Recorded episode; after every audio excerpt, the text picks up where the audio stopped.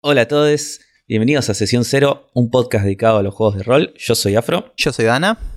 Y hoy vamos a hablar de Trophy Gold, un juego sobre cazadores de tesoros que la van a pasar muy mal.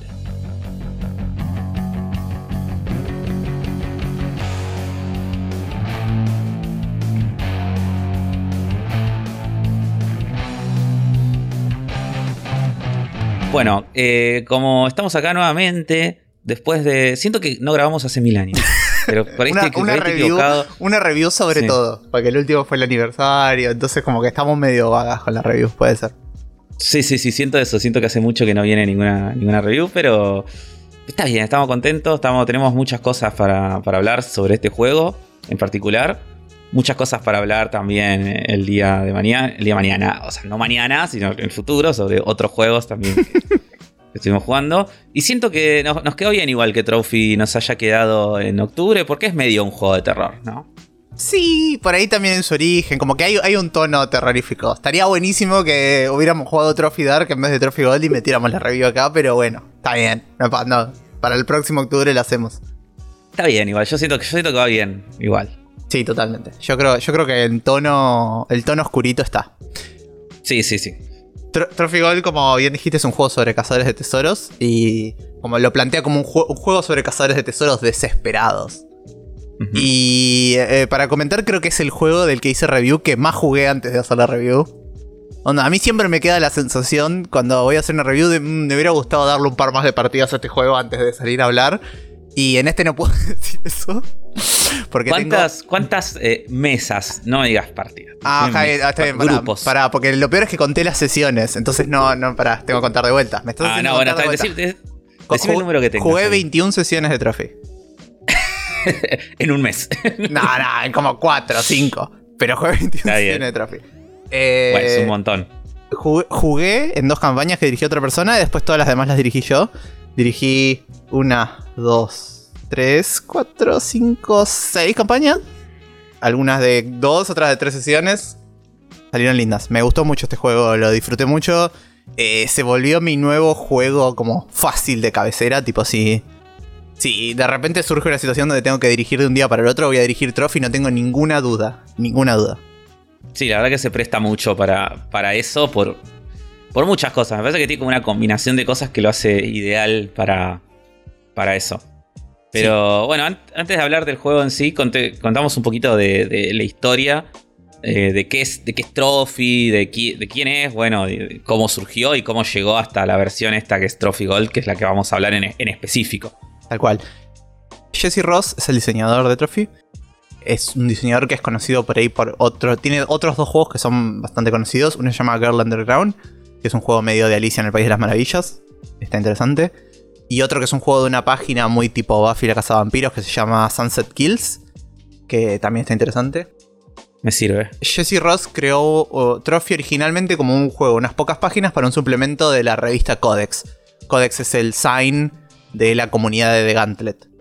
Eh, y en sus inspiraciones estaban cosas como Tulu Dark y Blades in the Dark. Y era como una idea de un juego de fantasía oscura, donde los personajes se aventuraban en un bosque eh, que eventualmente se los iba a comer y se iban a morir.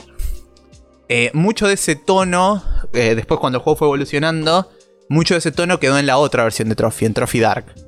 Trophy Gold agarra básicamente todas estas mecánicas como que las cambia un poquito para ajustarlas a un tono un poquito, un poquito más optimista. Tipo, en Trophy Dark se habla de que los cazadores de tesoro están doomed, como que están condenados a la perdición y que sí o sí se van a morir tarde o temprano.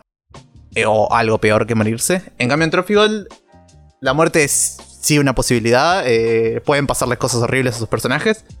Pero hay como una esperanza de que va a salir bien, de que tal vez va a salir bien, de que vas a poder juntar suficiente oro para cumplir tus objetivos. Y un poco la idea es en, en Trophy Gold como que trataron de hacer un sistema moderno y narrativo que te dejara un poco jugar los- las viejas aventuras y módulos clásicos de los juegos old school, de los juegos más dungeoneros. Como que Trophy Sí. tiene un poco esta, esta perspectiva de vamos a traer unas mecánicas más narrativas a un tipo de juego más clásico donde vos jugás con un dungeon prearmado y cosas así. Sí, de hecho tiene el manual. eh, tiene muchas cosas. O sea, si bien obviamente no es un juego de SR, tiene como un espíritu o una cosa medio OCResca. Eh, tiene todas las tablas, tiene muchas cosas random. Tiene Totalmente. Este tema del peligro, de- del, del rules light en, en- en- como en cómo explorar y resolver el dungeon. Digo, como que se acerca bastante en muchas cosas. Totalmente, sí. O sea, creo que una persona que, que viene por ahí de jugar juegos OSR, esto le va a resultar como algo bastante natural y bastante fácil de entender. Sí.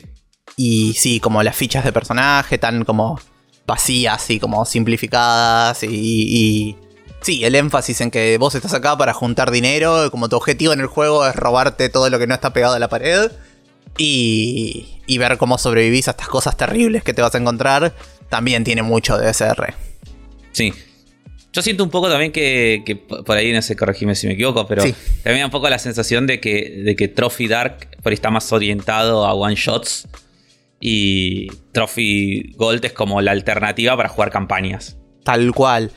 Tal cual. Trophy Dark está como pensado. Creo que. La verdad es que no, no, no tengo tanto Trophy Dark encima. Ya vamos a llegar. Algún día va a haber una review de Trophy Dark en este canal también. Se siente, por lo que yo recuerdo, lo que yo leí, lo que estuve viendo, como más pensado para capaz un two-shot o como qué sé yo, y, que se termine ahí. La historia del personaje se termina ahí. Eh, Trophy Gold, eh, las incursiones, tienen estas, estas incursiones que están pensadas para jugar en dos, tres sesiones. Y como la idea es que mantengas continuidad, tipo, terminas una incursión y puedes empezar otra. Que a mí esta estructura me parece interesante porque te deja por ahí cambiar algunos de los jugadores, pero no todos. Tipo, como bueno, nos hacemos esta incursión y después vos podés agarrar ese mismo personaje que hizo la incursión 1 y llevarlo a la otra incursión y como mantener una continuidad en la historia que está buena. Y nada, me parece una estructura que es como no compromete a todo el mundo una campaña larga, pero si hay gente que tiene ganas de la campaña larga, la, la podés hacer como de background mientras pequeñas, mientras otras personas juegan pequeñas campañas cortitas. Sí, y además porque los personajes es como que no. Ese personaje que tiene muchas eh, incursiones encima no. No es que tiene ventajas sobre los otros. Es como. Están todos en la misma. Entonces eso La- está las bueno. ventajas mecánicas son muy sutiles en el juego y es mucho más Sí. como lo que avanzan narrativamente los personajes. Bueno, decía, como por ahí en otros juegos, más incluso en el OSR también pasa, digo, un personaje que tiene nivel, o sea, personajes cuando tienen ya niveles más avanzados, digo, por ahí a veces tienen una ventaja sobre los personajes que están recién creados, y acá es como que no se nota. No, totalmente, 100%. Eh, el juego, para contar un poquito más como en detalle, eh, tiene como la creación de personajes es súper ágil, es como una de las partes que más me gusta, es como el proceso de crear personajes. Sí, Tiene como este... Como estas elecciones que vas haciendo como de a poco, tenés que elegir como por ejemplo cuál es el rol de tu personaje en la banda de cazadores de tesoros en la que está, y ese rol te determina tres skills. Después tenés que elegir que tu background, el background de tu personaje, y eso te determina una skill más. El background vendría a ser lo que tu personaje hacía antes de, de convertirse en un cazador de tesoros. Y me gusta porque casi todas son cosas como que tiene una condición que explica lo que te pasó. Tipo, sos un bailarín exiliado. Sos un sacerdote y te sacaron de la religión. Sos un cortesano en desgracia. Y como que claro. lo que hacías y la razón por la que ya no lo estás haciendo más. Y también el drive de tu personaje, que el drive es este objetivo como a, a súper largo plazo que te lleva a, a desesperarte y buscar tesoros y meterte en estos lugares súper peligrosos para conseguir tesoros. Y todo esto está armado en el juego en un montón de tablitas que vos si querés podés tirar completamente random Sí, que incluyen nombre, como el- eh, lo que ya decía, la ocupación, el background, el drive la- y también los que son los rituales. Que los rituales son spells que incluso en el manual del juego están como traducidos con, con los, los sus, sus como correspondientes de OSR si vos querés jugar con algo más tipo OSR, eh, que me parece interesante. Y eh, el, el juego no tiene stats. O sea, no, no están ni fuerza, ni destreza, ni ninguno de esos clásicos stats que veríamos en los juegos dungeoneros. Acá solo hay skills, nada más. Y algo que, que es interesante es eh, el concepto de la ruina y los burdens. Cuando vos armas tu personaje, eh, vos decidís qué equipo lleva. Y por cada equipo de combate que elegís, tenés un burden más eh, que vendría a ser como las deudas que tu personaje contrajo para poder tener ese equipo y llevarlo a los tesoros. Y Claro. eso es el mínimo de oro que tenés que conseguir en la incursión para lograr sobrevivir. Tipo, cuando vos volvés a la ciudad tenés que pagar todas tus deudas y si no, estás condenado a la pobreza y no podés seguir jugando tu personaje. Y algo, algo parecido, una mecánica parecida pasa con los rituales, que vos podés tener hasta tres rituales, pero cada ritual que tenés incrementa tu ruina inicial en uno. Y la ruina es básicamente la HP de este juego, o sea, cuando tu ruina llega a 6, tu personaje muere o se pierde o algo peor. Entonces, hay un poco en, ya de entrada van a ver que como push your luck, o sea, el concepto este de arriesgarte y, tirarte a ver si tenés suerte y ver qué pasa y como a, tomar decisiones arriesgadas porque son divertidas y ver qué pasa, eh, está desde el principio ya desde la creación de, personaje. De eso, de riesgos, riesgos altos con recompensas altas, es como... Es como, mira todos estos spells y te estoy tentando de arrancar con la ruina más alta y estar más cerca de perder a tu personaje, ¿entendés? O mira todos estos equipos de armas y te estoy tentando de lo mismo, agarrate un montón de equipos así después estás más, estás más complicado para después conseguir el oro que necesitabas para lograr sobrevivir. Esto es algo como un, tema que el juego explora eh, muy, muy, como muy profundamente y van a ver que en todas las mecánicas como que va a volver esto. algo interesante para, para mí este juego es que este juego eh, usa incursiones, que básicamente vendría a ser lo mismo que los clásicos módulos o escenarios de, juegos de rol más tradicionales. Pero si ven las incursiones de Trophy son un poco más, no sé, básicas que, las, de los módulos. Son cortas, son simples, están más hechas para darte descripciones evocativas de cosas, para darte como un, un como genérico lo que no tienen para mí que los diferencia mucho después de ponerme como ahora, ahora que me metí más en este tema, después de ponerme a leer módulos, es que los módulos suelen tener como más un y ahora pasa esto, y ahora pasa esto, y ahora pasa lo otro, y ahora pasa lo otro. Y acá no es como te, te plantea, no sé, en este lugar hay tal cosa, hay tal tesoro, hay tal otro tesoro, hay tal monstruo, están estos peligros, están estas trampas. Nunca te dice qué va a pasar ni cuándo va a pasar. Es como te plantea todas cosas, todas descripciones, todas herramientas para darte como GM. Y después como eso es, como es como si te diera como una cajita con juguetes, ¿viste? En vez de una película armada, yo te estoy dando como, mira, hasta acá estos son todos los juguetes que tenés, usalos como te guste. Sí, eh, yo creo que también los eh, mucho de lo que son los módulos de OSR modernos también hacen como lo mismo, porque tenés, después tenés los módulos, viste, más viejos o, o, sea, que son viejos porque son de verdad, digo, son de, de, viejos, o son más de algunos juegos que intentan más retroclonear que son estos que vos, viste, que tienen más como una historia, una narrativa, una aventura. Pero eh, yo creo que hay otros más modernos, en otros tipos de CR. Por ejemplo, estoy pensando en lo que son módulos por ahí de, de Morborg, que son más así también, viste, que son como no, no hay una historia, hay como un, disparador y después está el dungeon, viste, y, como y la historia que se arma ahí se la van armando los jugadores. Eh, yo creo que una diferencia también que tiene, muy marcada, es, este tema de los dungeons. Digo que en Trophy eh, no hay dungeons per se, como uno se imagina, con un mapa, con habitaciones y pasillos y todo, sino que los, la incursión está dividida en sets. Tal cual. Eh, claro, como que algunos sets tal vez pueden llegar a ser habitaciones, pero no, no siempre coinciden uno a uno. Es como capaz un set es un castillo, capaz un set es una tumba, capaz un set es un bosque, eh, un jardín, un laberinto. Eh, muchas cosas pueden ser sets, básicamente es como un espacio donde eventualmente vos tenés que avanzar y pasar otra cosa. Sí, sí, son como, son como situaciones más grandes, claro. Son como, sí, eh, este juego tiene, está como su base, ¿no? Y, algunas cosas quedaron de ahí, de Forge in the Dark, de Blades.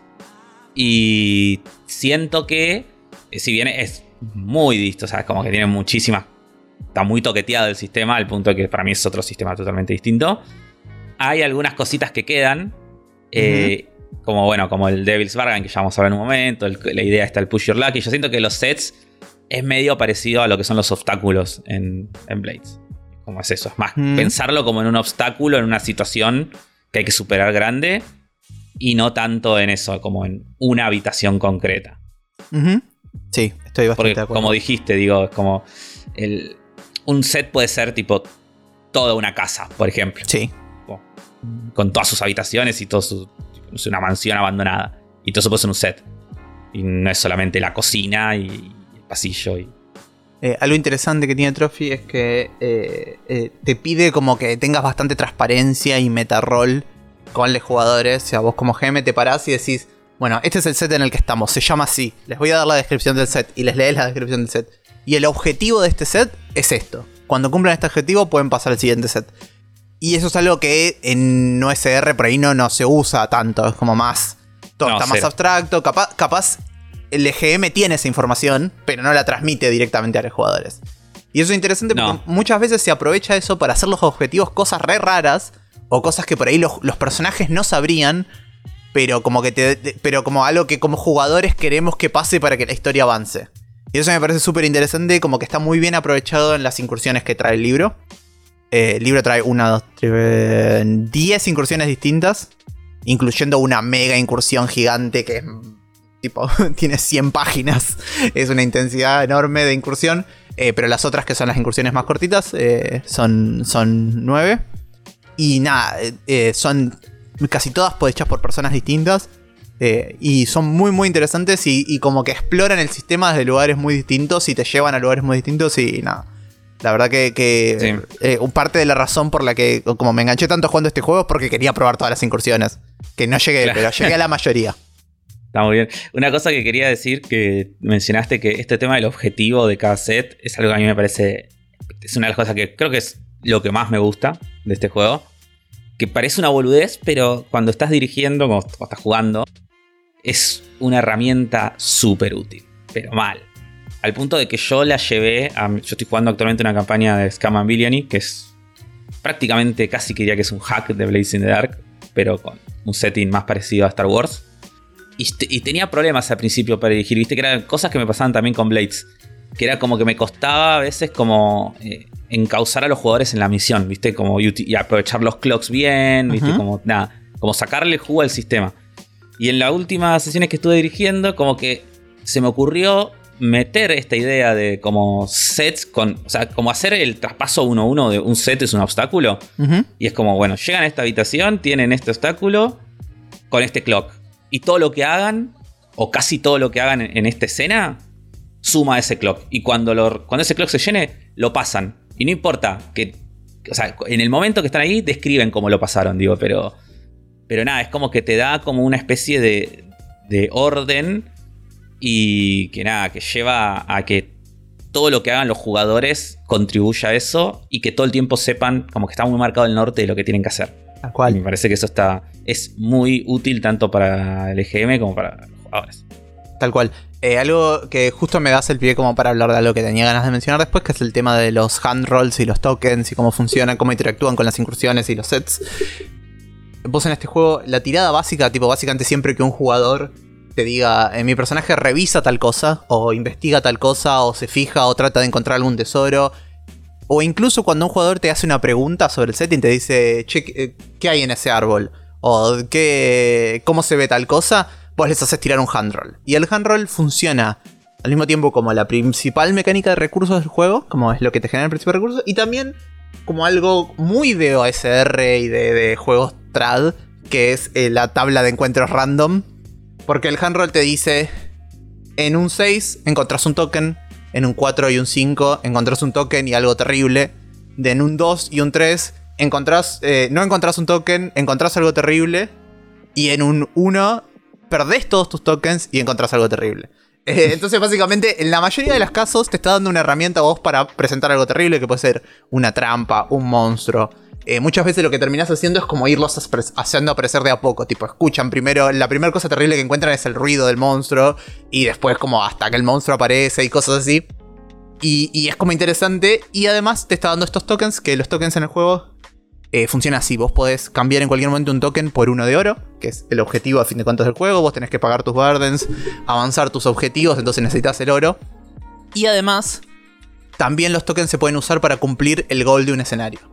El goal de un escenario, de un set. El goal de un set se puede cumplir narrativamente. Tipo, si vos como GM en algún momento decidís, listo, ya está, llegaron a donde tenían que llegar, superaron los challenges que tenían que superar, podemos pasar al siguiente, cumplieron el objetivo narrativamente. O si en algún momento, por cualquier razón, los jugadores no, no están cansados de buscar cómo encontrar el objetivo narrativamente, no les interesa tanto esta historia, quieren pasar a otra cosa, les parece arriesgado enfrentarse a algo que es lo que necesitan para cumplir el objetivo, pueden colectivamente gastar tres de estos tokens y como narrativamente superar el objetivo y entre todos decidir cómo lo superamos y tipo pasar al siguiente set. Que me parece una alternativa muy, muy, muy, muy interesante y muy divertida de, de cómo jugar con, con tokens. Me parece fantástico. Como. Porque también le da otro dinamismo a la, aventura. Digo, nosotros en la, en la que jugamos juntos, que lo usamos bastante esto. De hecho, era como que era la forma en la que resolvíamos cada set. Y me acuerdo que dijiste, dijiste, nunca dirigí una, incursión que haya avanzado tan rápido. sí, total. Porque, porque los estábamos, estábamos usando mucho eso. Pero estaba, para mí estaba bueno, o sea, y, estaba bueno porque además te da esta opción de como que no es que, bueno, salteas este set, sino que es eso, es como, tenés que juntar estos tokens en primer lugar y después lo tenés que gastar y tenés que tomar la decisión de gastarlos porque, nada, vos no es que, no es que sirven solo para esto, digo, lo necesitas para el oro, que es lo que estás buscando al final del día. Y que además después te hace elegir, digo, te hace narrar eh, cómo fue que resolviste todo este escenario. Entonces, la verdad que está, se siente muy, muy bien utilizarlo eh, en juego y creo que nada, es en conjunto estas dos cosas, el objetivo y el gasto de tokens me parecen dos mecánicas eh, brillantes, muy bien, muy bien diseñadas. Totalmente. Y otra, otra vez está la temática de Push Your en esto que mencionaba de que cuando sacas un 1 perdés todos tus tokens. Entonces vos por ahí te querés guardar tokens porque los tokens es lo que necesitas para superar el set. Pero también si los cambias por oro ya te los asegurás y sabes que los tenés y no, no, tenés el riesgo de perderlos, entonces estás todo el tiempo como diciendo, bueno, para los cambio por oro o no los cambio por oro. Eh, entonces por ahí cuando los querés no los tenés porque los acabas de cambiar por oro. Nada, es como... Eh, es otra, otra push your luck interesante en, un juego que tiene muchos de estos. Y ya como para como avanzar la siguiente otra... Como básicamente estas van a ser las dos principales tiradas, como la cosa que se tira todo el tiempo en el juego. Hand roll es la que más y la siguiente es el risk roll, la tirada de riesgo. El Race es muy interesante, para mí es como una de las cosas brillantes que tiene el juego. Porque es un proceso bastante como estructurado, como paso a paso. En el que primero le preguntas al jugador qué es lo que quiere hacer. Decís como, bueno, qué, es tu objetivo acá? ¿Qué, cómo, ¿Cómo te imaginas esto saliendo bien? Y después le preguntas a todos los demás jugadores, inclusive GM, qué puede salir mal acá. Como que, básicamente qué va a pasar si, si esta tirada sale mal. Eh, y a mí esto me parece brillante porque, primero, como GM que soy, me ahorra mucho de yo tener que estar todo el tiempo pensando en las consecuencias de los fallos o de los éxitos mixtos. Es como, puedo, puedo como dejar que los jugadores tengan otra, las ideas por una vez. como está, está, buenísimo, me da como...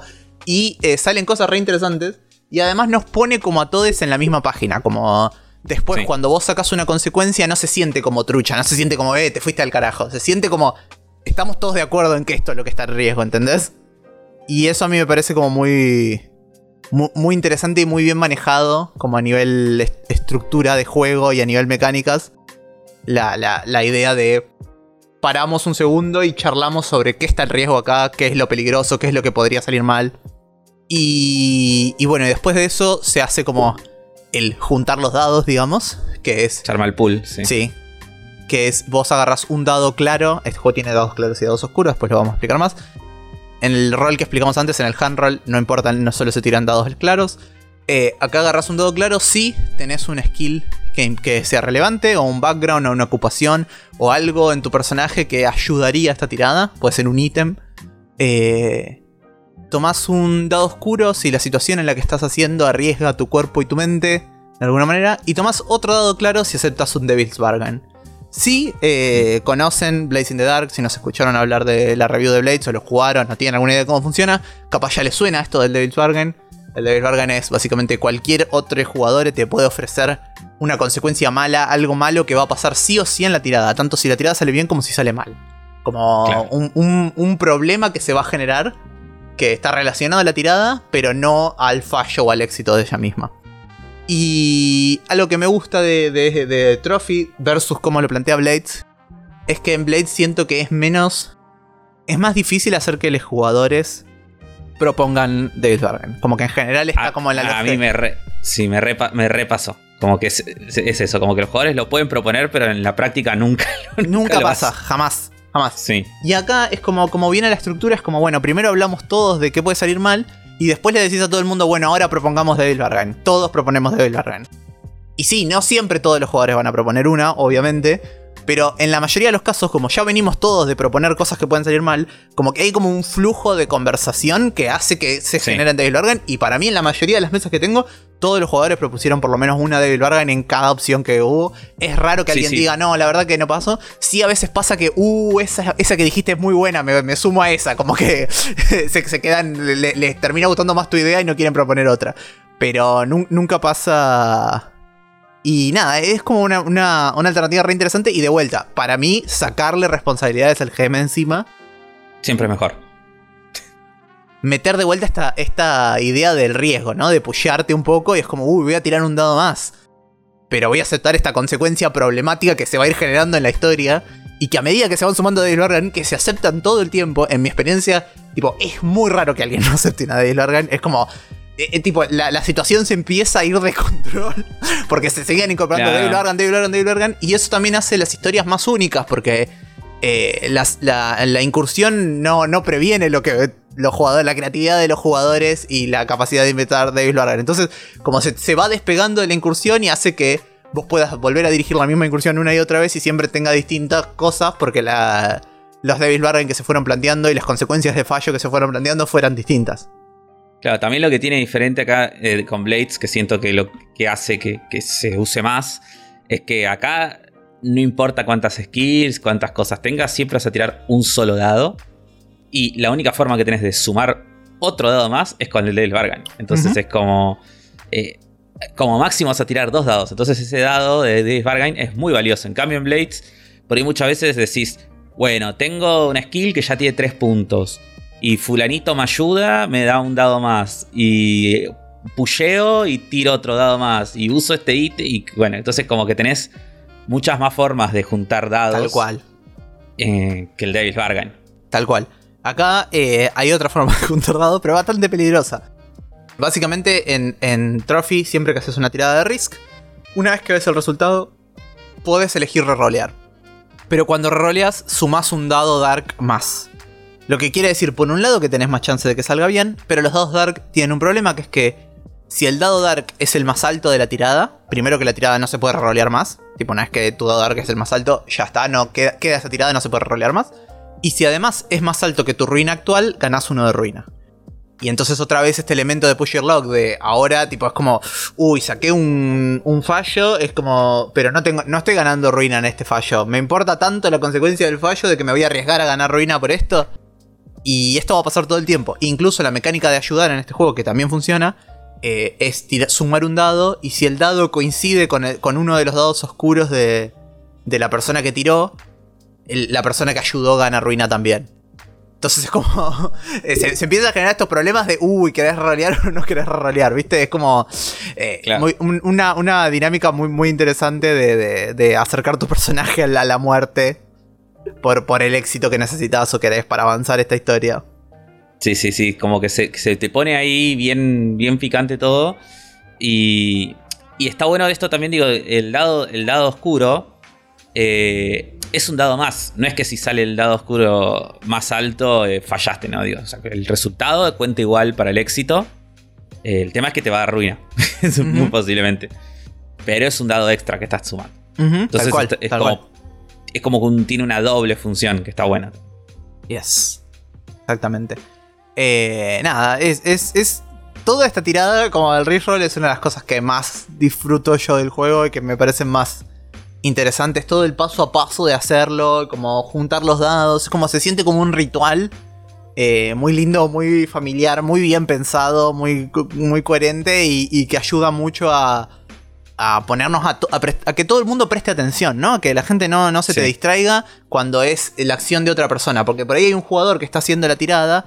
eh, y en otros juegos a veces lo que pasa es que cuando un jugador está como en el foco y los demás no están ahí, el resto de la mesa se va. El tipo está en cualquier lado, en el celular, en lo que sea. Que es totalmente entendible porque es lo que pasa. Sí. Está bien, qué sé yo, no, no, no es culpa de nadie, es lo que pasa.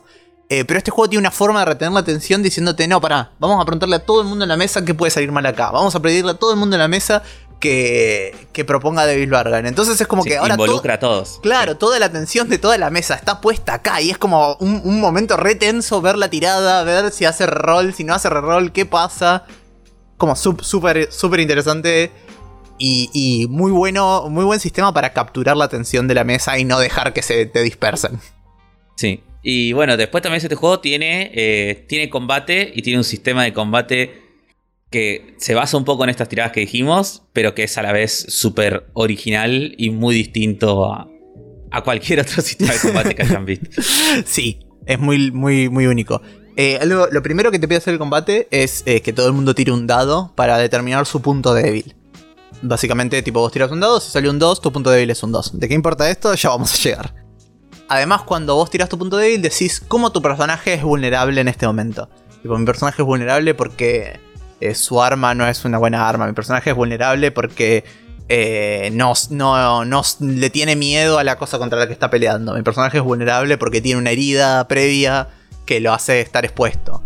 Eh, cualquier cosa y esto lo que hace es crear esta ficción, estas cosas que después te le van a dar ideas a GM para cuando las cosas salgan mal decirte exactamente cómo salen mal, ¿no?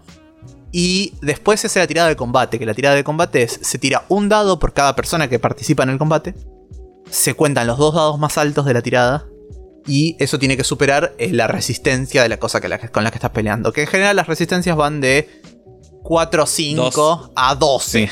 12 es como lo más alto. Y lo que se hace es, si igualas o superas la resistencia, ganas el combate ahí. Si alguno de los dados que tiraste macheó alguno de los puntos débiles, esa, eh, esa persona que tenía ese punto débil gana uno de ruina. Esto puede pasar que ganes mucho de ruina en un combate. Si tipo estás en un combate con 4 y alguien de repente saca. tipo, la tirada saca muchas veces tu número. Eh, podés ganar mucho de ruina en un combate. Para esto entra, es interesante la mecánica de las armaduras, porque las armaduras en juego vos podés marcarlas para evitar toda la ruina que ganarías en una ronda de combate. Entonces, eh, tiene, a, veces te pueden salvar de mucho más que uno de ruina. Y si no llegas a superar en la ronda de combate, podés tipo seguir peleando, seguir sumando otra ronda de combate, pero esta vez sumas un dado más, lo que hace más chances de que superes la resistencia al objetivo y también más chances de que ganes ruina por machear tu wake point. Eh, y algo interesante que hace el juego también es, a cada ronda de combate vos vas jugador por jugador y le preguntas, eh, bueno, ¿cómo tu personaje está ayudando en este momento en el combate? ¿Qué está haciendo? Si, no superaron el combate, le preguntabas tipo, bueno, ¿cómo, ¿cómo no logras evitar el objetivo? Si ganó Ruina, le preguntas, bueno, ¿cómo estás peleando y de qué manera la pelea algo te lastima o te hiere o te afecta? Y eso como que te va dando toda la descripción de la ronda de combate y la va repartiendo entre los jugadores. Y es interesante que en ningún momento dice como construyan entre todos la historia, pero como que naturalmente los jugadores como que van a construir en lo que la otra persona dijo antes de ellos. Como si alguien llegó hasta un punto, vos como que vas a seguir como cronológicamente lo que viene después. Y quedan como amalgamas súper interesantes narrativamente. Todo gracias a que estás como yendo turno por turno de los jugadores describiendo lo que está pasando. Claro. Y nada, es interesante como también el proceso de, bueno, cuando efectivamente matas a la criatura, como todo el mundo puede decir, bueno, cómo ayudó a matarla. Y, y el GM es la persona que va diciendo, bueno, ahora vos, ahora vos, ahora vos. Y al final vos, ahora vos le das el golpe final y contame cómo se ve ese golpe final. Y nada, para mí una mecánica maravillosa es muy bueno porque eh, te, al, mismo tiempo te hace dos cosas, que es como... Te, te resuelve todo de forma muy rápida. Digo, no, no, pasa esto de que vas a estar tirando 80 veces. Eh, y digo que una pelea que se, que se extiende, digo, por toda una sesión peleando contra tres goblins. Eh, pero sin embargo, como que se siente la tensión en esto. y está. Y es como muy. Siento que es un sistema muy abstracto pero que a la vez en esa abstracción es como que logra abstraer muy bien la situación esta del riesgo y del peligro. Entonces es como que está súper marcado y que fuese esa atracción, narrativamente uno la puede ficcionalizar, como, como decías recién, ¿no? De, cómo se va haciendo las cosas, cómo se va haciendo los daños, cómo se va haciendo, no sé, cómo vencen los jugadores. Pero, con, pero en el sistema en sí es muy abstracto y está buenísimo. Me parece que es eh, muy, muy copado como lo resuelve. Tal cual. Y sí, algo que lo único que me faltaría comentar es la tirada de gol. Creo que es como el resultado final de los combates. Cuando, cuando al final de, un combate logras derrotar a esta cosa con la que estabas peleando, agarras un dado por cada una de su resistencia. O sea, esto quiere decir que si estás peleando en algo de resistencia 12, agarras 12 dados y los tirás y por cada 6 que sale, tú ganan un oro. Eh, los personajes de cosas que lootearon del cadáver de este ser al que le ganaron. Eh, y también es una mecánica muy linda. Tiene como un nivel muy alto de random. Pueden salir tiradas maravillosas. O puedes tirar 12 dados, sacar 0-6 y pasarlo horrible. y se siente, se siente muy, muy, muy, muy divertido. Es como una parte que siempre espero mucho del juego. Y tiene como todas estas tiradas tan lúdicas el juego, como tan, tan bien pensadas, tan bien como construidas para ser entretenidas, como ya incluso el proceso de juntar los dados y tirarlos es divertido. Todo el mundo quiere tirar los dados, es como, uy, ¿para quién tiró el gol antes? Bueno, ahora que tira una persona distinta porque todo el mundo quiere tirar y ver qué pasa. Eh, y nada, eso me parece súper divertido el juego y como súper destacable. Y además que ya te digo, son tres tiradas, tipo, es Risk, el, el Hunt y el Combat. después, bueno, hay un par de cosas como medio más secundarias, pero es como, esto es básicamente todo. Sí, ese es el, juego. Yo, lo que siento es, que es un juego muy, muy bien diseñado. Es como... Sí, eh, estoy de acuerdo. Es, es como el, el punto culmine de lo que es tipo un sistema bien... Eh, que le quitas toda la grasa, ¿viste? Como solamente lo, que, lo, esencial, pero eso esencial, tipo, funciona y todo está conectado con todo y todo es eh, muy, muy eficiente, es un sistema muy eficiente, parece. Y que funciona muy bien tanto para las partidas como para lo que quieras, eh, como para jugar, digo, o sea, seas dirigiendo o jugando, siento que es muy divertido para ambos roles. Tal cual. Y como que, y, que no se siente una carga para, nadie, digo, porque hay juegos que por ahí son re divertidos de jugar o tienen cosas recopadas, pero nada, dirigirlos. No digo que es aburrido ni nada, pero es más difícil, digo. Tal cual, tal cual. Bueno, a mí me pasa con eh, mi, el, otro juego que yo tengo con mi juego favorito ahora, que es The Between. Yo amo The Between, me parece increíble. El trabajo que es dirigir The Between es intenso. Como te pide mucho que me geme. Entonces, no siempre voy a estar en el mood de dirigir una campaña de Between siempre voy a estar en el mood de dirigir una incursión de Trophy Goal. Ustedes me dicen, jugamos a Trophy Goal, yo juego a Trophy. Me parece que tiene esta, esta cosa de, la inmediatez, de tener la, incursión ya escrita y poder como directamente leerle eso a los, jugadores, de, lo simple de las tiradas, de todo el tiempo estar preguntando, entonces no tener que estar pensando en los plot twists vos mismo. Nada, me parece súper, súper divertido. Algo que quiero mencionar, que es la mecánica que vos, Afro, no llegaste a ver cuando jugamos, porque no llegamos a, esta parte, que se llama el Heartfire, que es como la mecánica que pasa cuando terminas la incursión y volvés a la ciudad. Eh, mm, esta parte la hizo eh, Jason Cordova, el diseñador de The Between, y se nota muchísimo, onda, así, se, ve muy parecida a, a, proms de The Between y a proms de Brindlewood Bay, eh, y, me encanta, la amo. Básicamente lo que, lo que vos haces es agarrás todo tu oro y lo, lo guardás. Y el juego te pregunta como, bueno, ¿dónde guardas tu oro? Eh, ¿Por qué tu drive es importante? Y como a medida que vos vas acumulando oro en tu horde, te va haciendo más y más y más preguntas sobre tu pasado, sobre tu presente, sobre la historia de tu personaje relacionada a que vos vas juntando este oro. Y además puedes usar el oro para cosas, tipo si vos te querés curar la ruina, por ejemplo, puedes gastar un oro para curar la ruina, pero además te podés curar narrando escenas de tu personaje, de cosas lindas de la vida de tu personaje, o cosas placenteras de la vida de tu personaje que te ayuden a, a, sacarte esta, esta ruina de encima. Eh, podés crear una casa para tu personaje, aumentar tus burdens en uno, pero que tu personaje ahora tenga una casa. Eh, y además de describir la casa, todos los jugadores que están con vos le suman a tu casa una decoración que es un recordatorio de la aventura que tuvieron juntos. Claro, está, está muy bueno todo esto. Y eh, bueno, también hay como pequeñas cosas que parecen ser mejoras de personaje, como tipo prender un, un spell nuevo, un, ritual nuevo, eh, eh, ganar algún equipo nuevo, aprender alguna skill nueva, pero son tan sutiles y tan poco como realmente notorias. pero nada, crean todos estos procesos y estos prompts para la historia que son muy, muy, muy lindos. Yo jugué con un mismo personaje tres incursiones. Eh, ningún otro personaje lo pude, lo, repetí, pero hubo un personaje que lo tuve en tres incursiones distintas. Y era muy lindo ver cómo tenía el household y cómo se, iban, se seguían sumando como recordatorios de las cosas anteriores a su household. Y cómo iba avanzando los prompts del Horn. tipo, fue una parte que aprecié mucho del juego. Eh, como poder llegar a ver los prompts más avanzados porque seguía teniendo a este mismo jugador y a ese mismo personaje en la historia.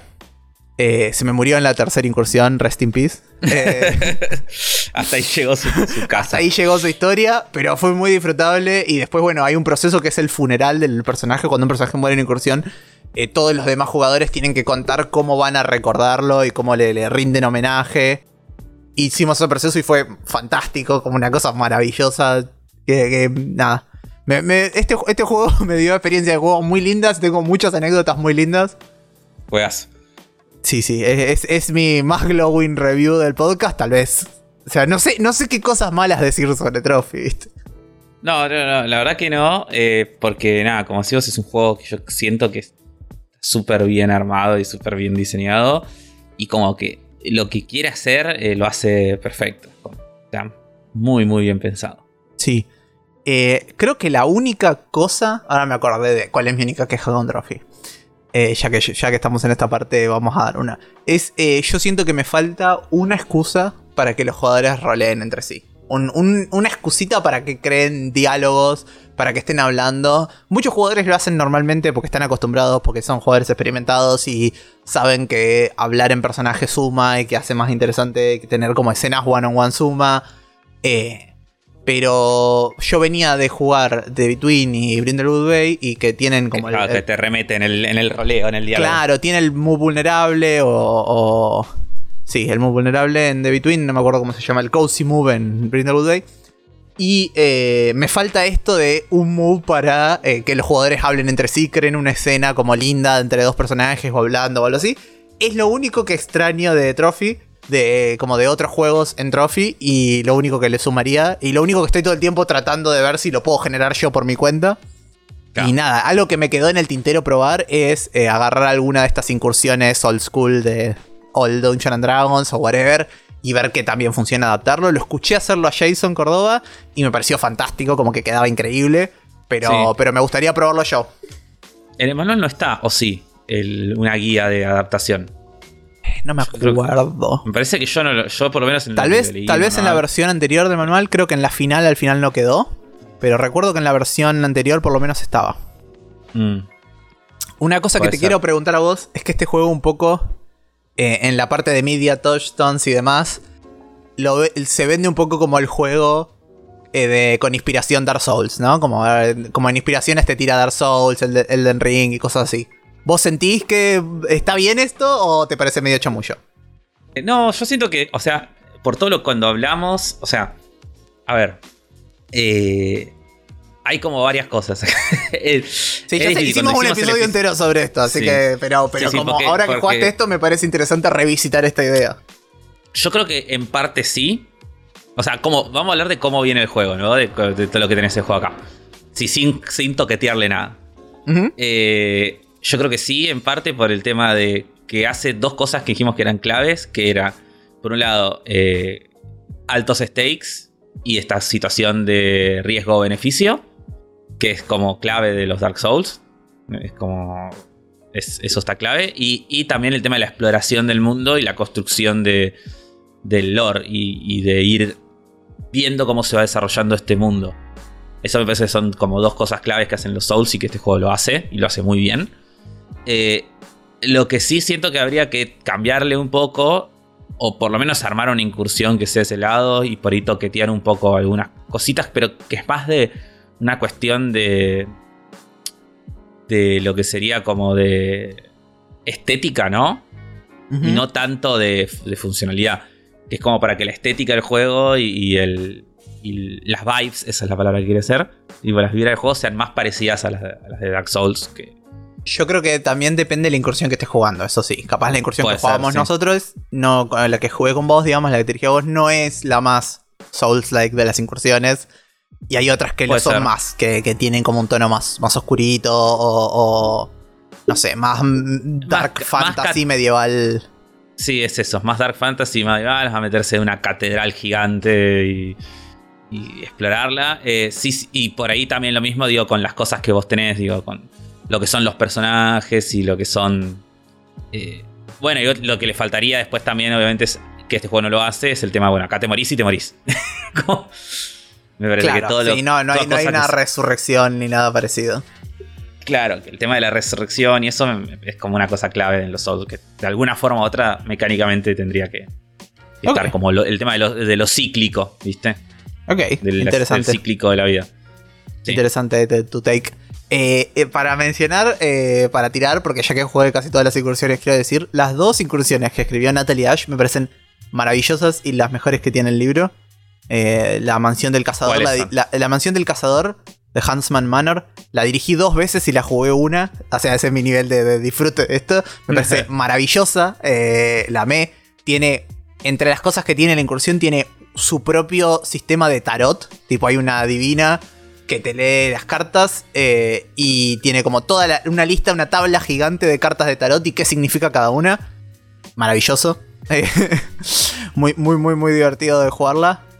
Y la otra se llama uh, The Smoldering Moor, también de Natalia eh, y es como un ir a un castillo porque se incendió todo el castillo y como y el bosque alrededor y qué sé yo y la gente se fue del castillo entonces vos estás volviendo apenas está, se está apagando el incendio para ver qué te podés robar de ahí eh, es maravilloso. Mientras está prendiendo fuego todo. Sí, mientras todo se está como recién empezando a apagar alguno de los incendios, todo está cubierto de cenizas y vas descubriendo como qué estaba pasando en este lugar y por qué se incendió. Y nada, es fantástica. Ah, ah, me dan ganas de jugar. No, es maravillosa, la disfruté muchísimo. Eh, no, en el fondo como que amé todas, pero, pero estas dos como que las que más impacto me hicieron y como son las dos de la misma persona las quiero mencionar. Además como que suele pasar que la gente hace como un laburo extra por como sumarle alguna mecánica copada como la del tarot, o sea, yo ponerle The Rhyme Palace de Alexis Sergeant tiene eh, una tirada para bailar. Tipo, haces toda una tirada que emula el combate, pero en realidad lo que estás haciendo es eh, bailando enfrente de una corte de seres feéricos, de hadas, tratando de no dropear tu máscara y, evidenciar que sos un humano. Y maravilloso, como una cosa como súper disfrutable y mística. Nada, tiene como pequeños, no sé, plot twists o easter eggs o cosas así en la incursión que me parecen muy, muy, muy disfrutables. Esas son las que más me gustaron, creo. No, pará, tengo que mencionar más. Una más y ya me canso. Leviathan Bridge, eh, Gabriel Robinson, tiene. Todas estas están en el manual, por las dudas. En el manual de Trophy Gold están todas estas. Es una incursión sobre ir a una ciudad de goblins. Eh, y los goblins están planteados como de la forma más revolucionaria e interesante jamás planteada. Como en vez de presentarlos como estos seres caóticos, una horda de bárbaros y un montón de estereotipos racistas que normalmente le ponemos a los goblins, los planteamos como sobrevivientes del colonialismo que construyeron una ciudad oculta para mantener su cultura protegida de, otras civilizaciones. están planteados como súper meditativos y reflexivos y como eh, inteligentes y nada, es muy, muy, muy linda la aventura y y disfruté mucho como, como poder plantear los goblins desde otra perspectiva y poder como tener goblins y poder explorar la cultura goblin en una aventura. Me pareció maravilloso. No, muy bueno. Nada, esos son de, mis, eh, mis, Si van a jugar Trophy Gold, mis recomendaciones de, de, incursiones que más me gustaron o que me parecieron más disfrutables. Eh, buenas, buenas recomendaciones. eh, esa en el. Me, me, decía que yo estaba tratando de platinar Trophy Gold porque estaba queriendo jugar todas las incursiones. no lo logré. ¿Cuántas son las que hay en el manual? Hay nueve como incursiones normales y una, una mega incursión de muchísimo, para una campaña súper larga. Mm. de esas nueve, yo jugué una, dos, tres, cuatro, cinco, seis sea, me faltan tres. ¿Y la larga gigante no la jugaste? No. Algún día. Algún día, Afro. Va a suceder. Me copa, me, copa, me coparía probar la, larga. no pudimos terminar, no pudimos terminar la de dos sesiones, no pudimos terminar. Se, viene el verano, se viene el verano. vos, vos confía. confía, confío. Confía, confía. Tened fe.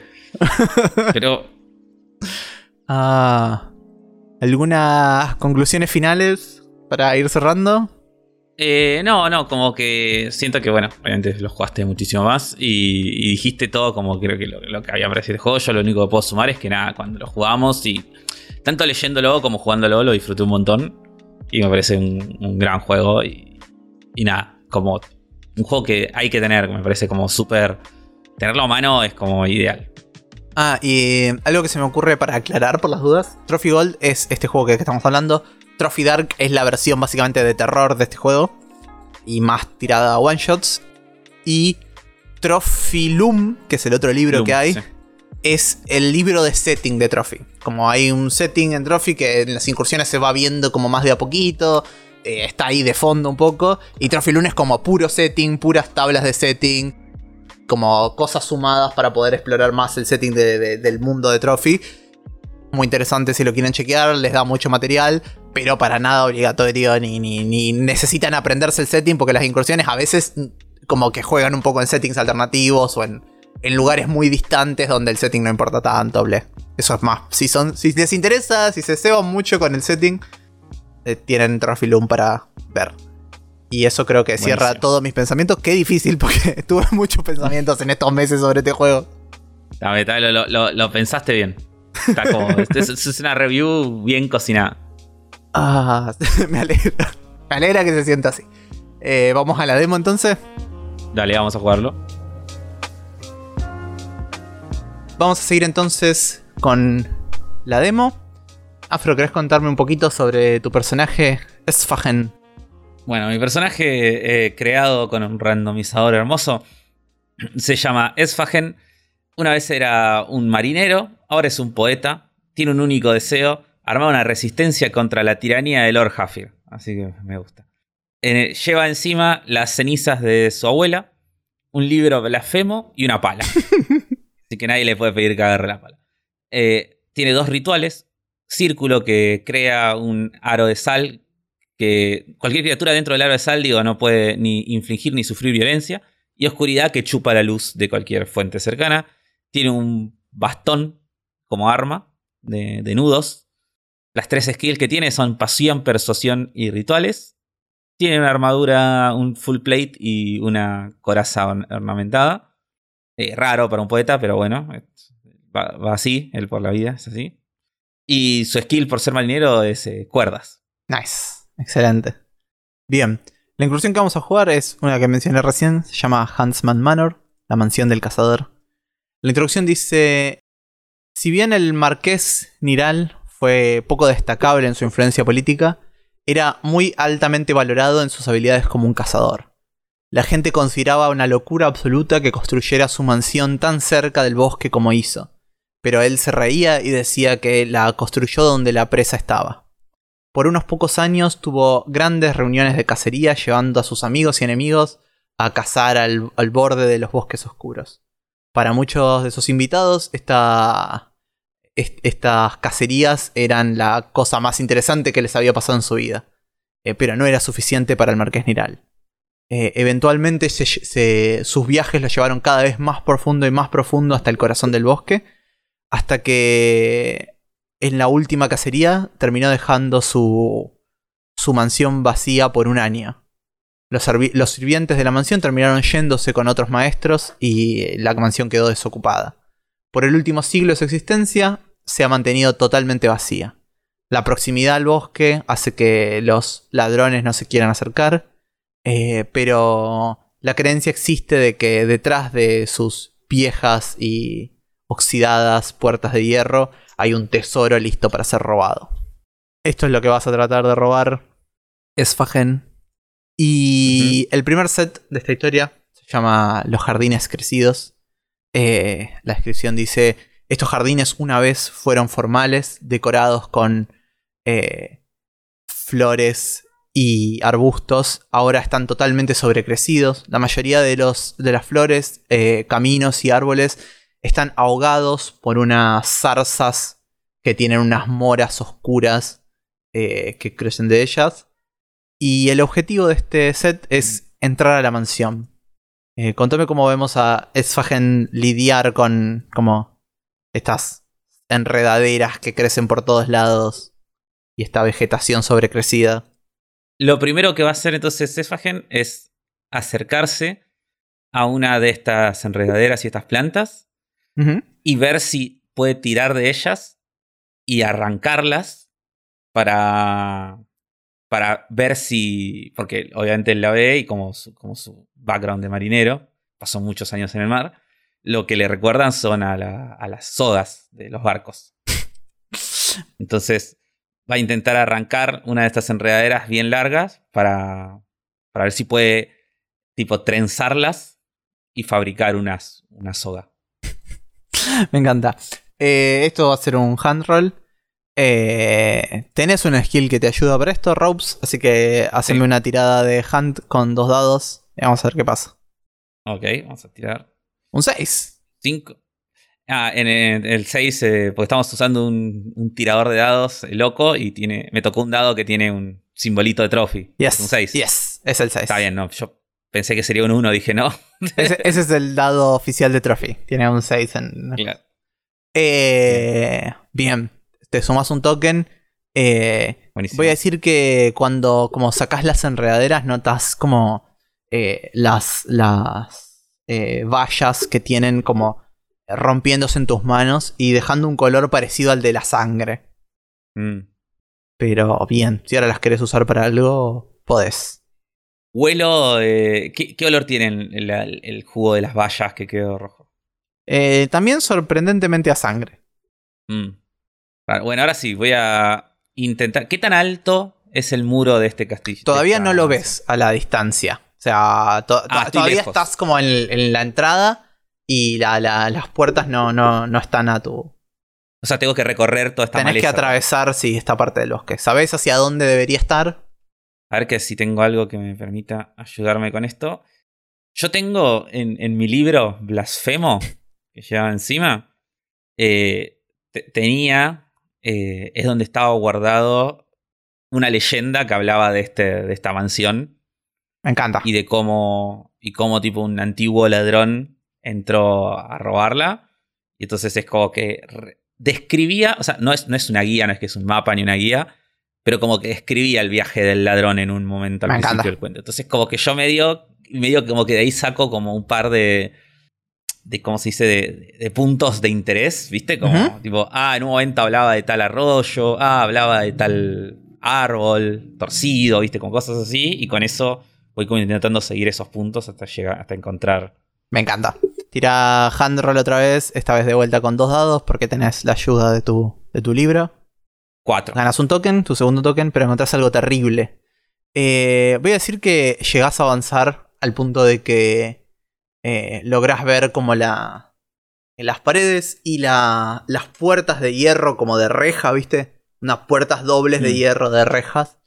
Pero entre vos y esas puertas notas un grupo de lobos, lobos de tamaño bastante grande, más grande que otros lobos que te cruzaste en otros lugares. En un área donde el pasto está un poquito más corto, estos lobos están devorando algo, eh, algún cadáver que parece estar bastante fresco. Ok. Eh, me voy a acercar, tratar de acercarme lentamente hacia los lobos, tipo por, en la maleza y en los árboles. Y quiero ver bien de cerca el cadáver si noto algo de- del cadáver, si, si veo si es un cadáver de, de una persona, de una criatura o, o de qué. Hmm, yo creo que esto va a ser nuestro primer reroll. Hay algo en peligro acá. Eh, no tengo eh, eh, otros jugadores para preguntarles qué podría salir mal, así que te lo voy a preguntar a vos. Primero decime cuál es tu objetivo, digamos. Que, que- ¿Cómo te ves estos, esta tirada saliendo bien? Mi tirada, el mejor escenario de esta tirada es que se estén morfando a una persona, al cadáver de una persona, y que tenga algo útil encima. Me gusta. O no sé, una llave, una espada, Bien. algo que, que- que me sirva para algo. Una lámpara, no sé. Bien. ¿Y qué podría salir mal? Es eh, que vos te conviertas en su me siguiente presa para mí. Capaz vos tenés alguna idea más interesante. Sí. No, obviamente, obviamente va a ser eso. Genial. ¿Qué tiro decimos? Bueno, en principio tenés un, un dado light si tenés algún skill o ítem o background o ocupación que te ayude en esta tirada. Eh, no, Ninguna. Bien. Arrancamos ya con cero. sí. En segundo lugar, tenés tu. Te puedo ofrecer un Devil's Bargain. A ver qué Devil's Bargain te puedo ofrecer.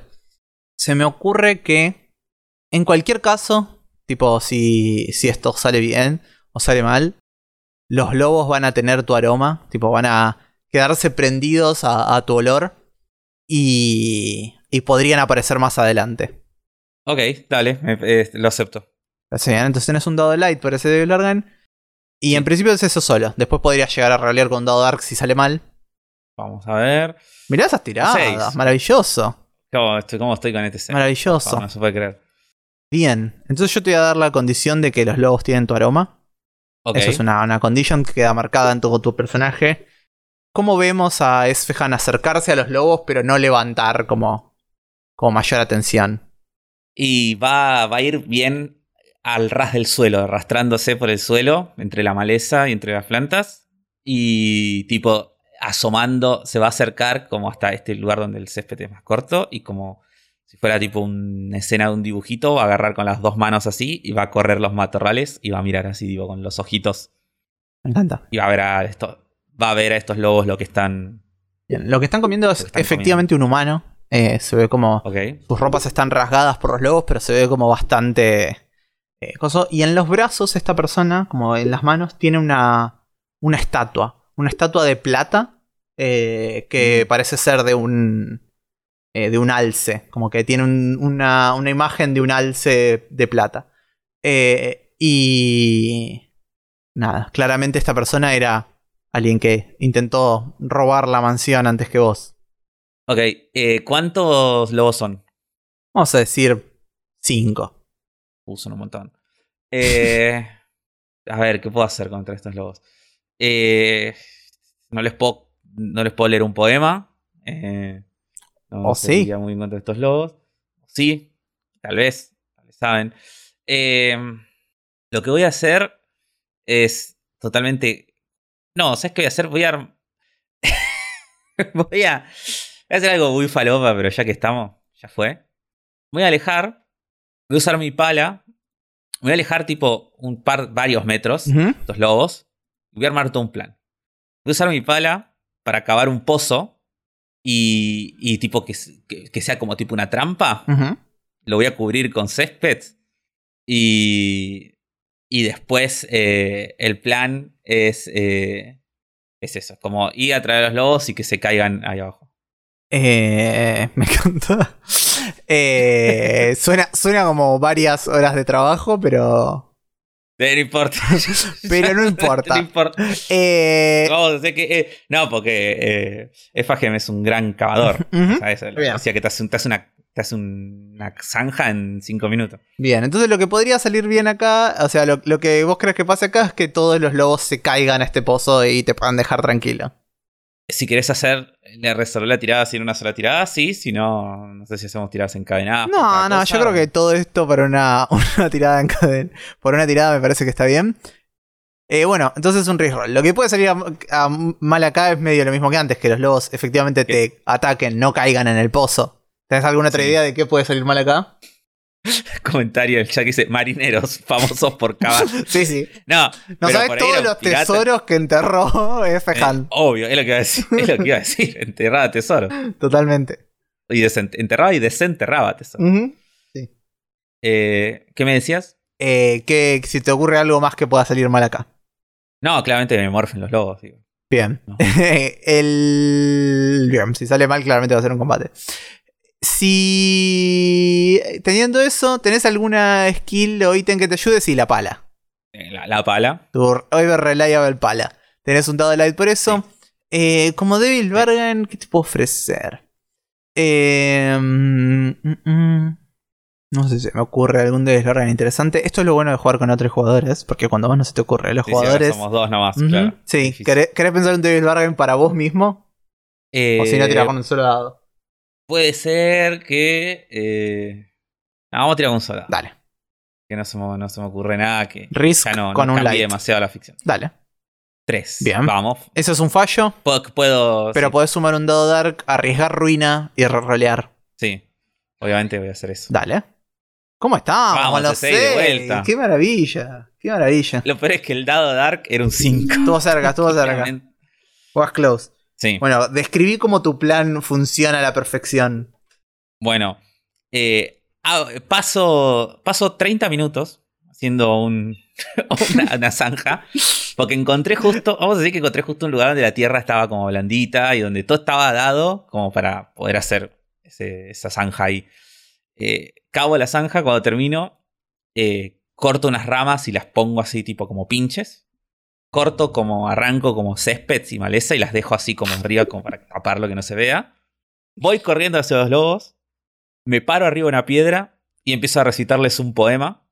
Y, les recito un poema. eh, gritando y los lobos obviamente no les gusta, no sé que no, admiran la, poes- la poesía. Y me gruñen, me empiezan a correr. Yo voy corriendo. Cuando llego a la zanja, pego un salto y los lobos caen hacia el coso. y Escucho.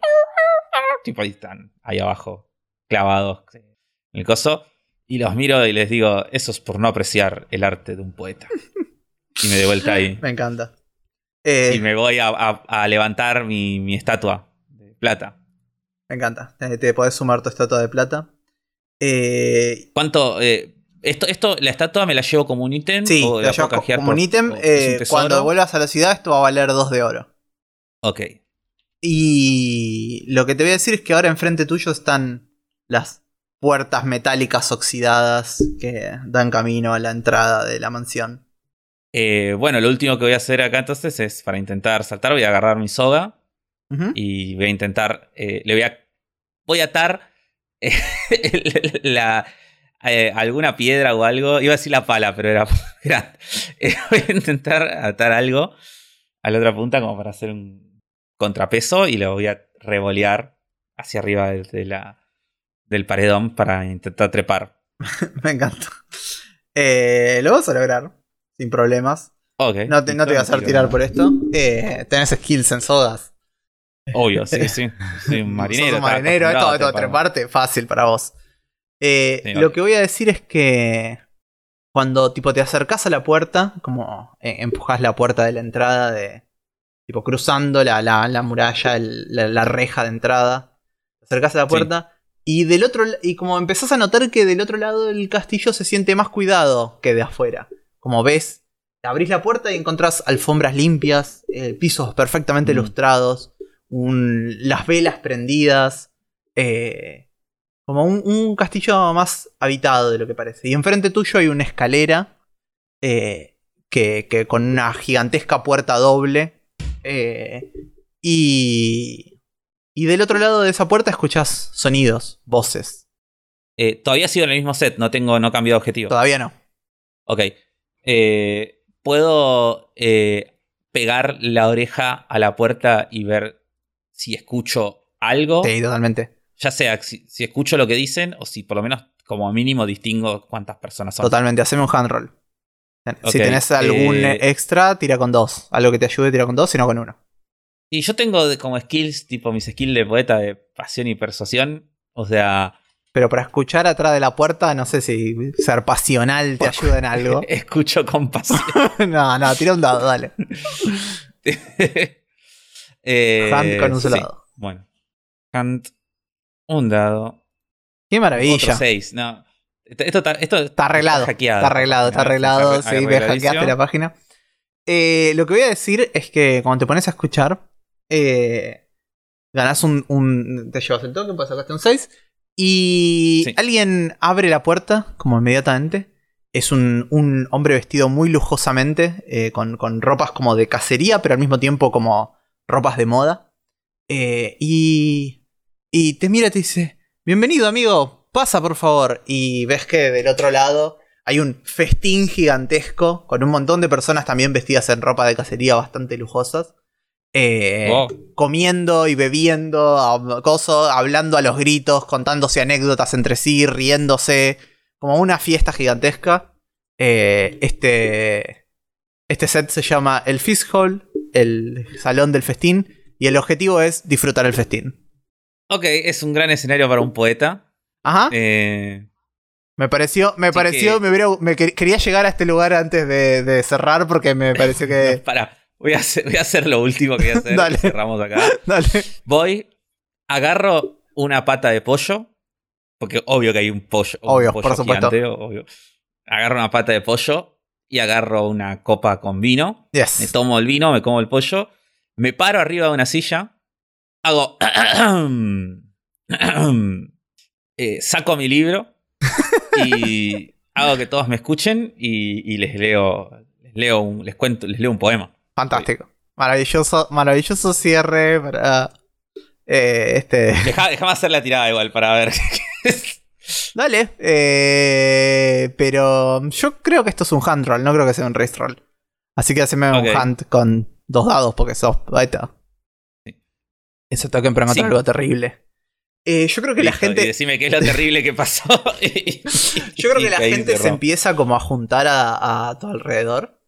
Eh, se ponen, de hecho, como que eh, se acomodan varias mesas para poder comer mientras te ven como. mientras te escuchan leer. leer poesía. Y. En un momento, como ves a una persona como devorando algo, como unos pasteles de carne gigantes, devorándolos. Y de repente una rata se sube sobre la mesa y empieza a caminar. Y la persona agarra a la rata, la remoja en salsa y se la come entera. Eh, intento muy difícilmente. Intento, me cuesta, pero logro eh, no frenar la lectura de mi poesía a pesar de, lo que acabo de ver. ah, genial.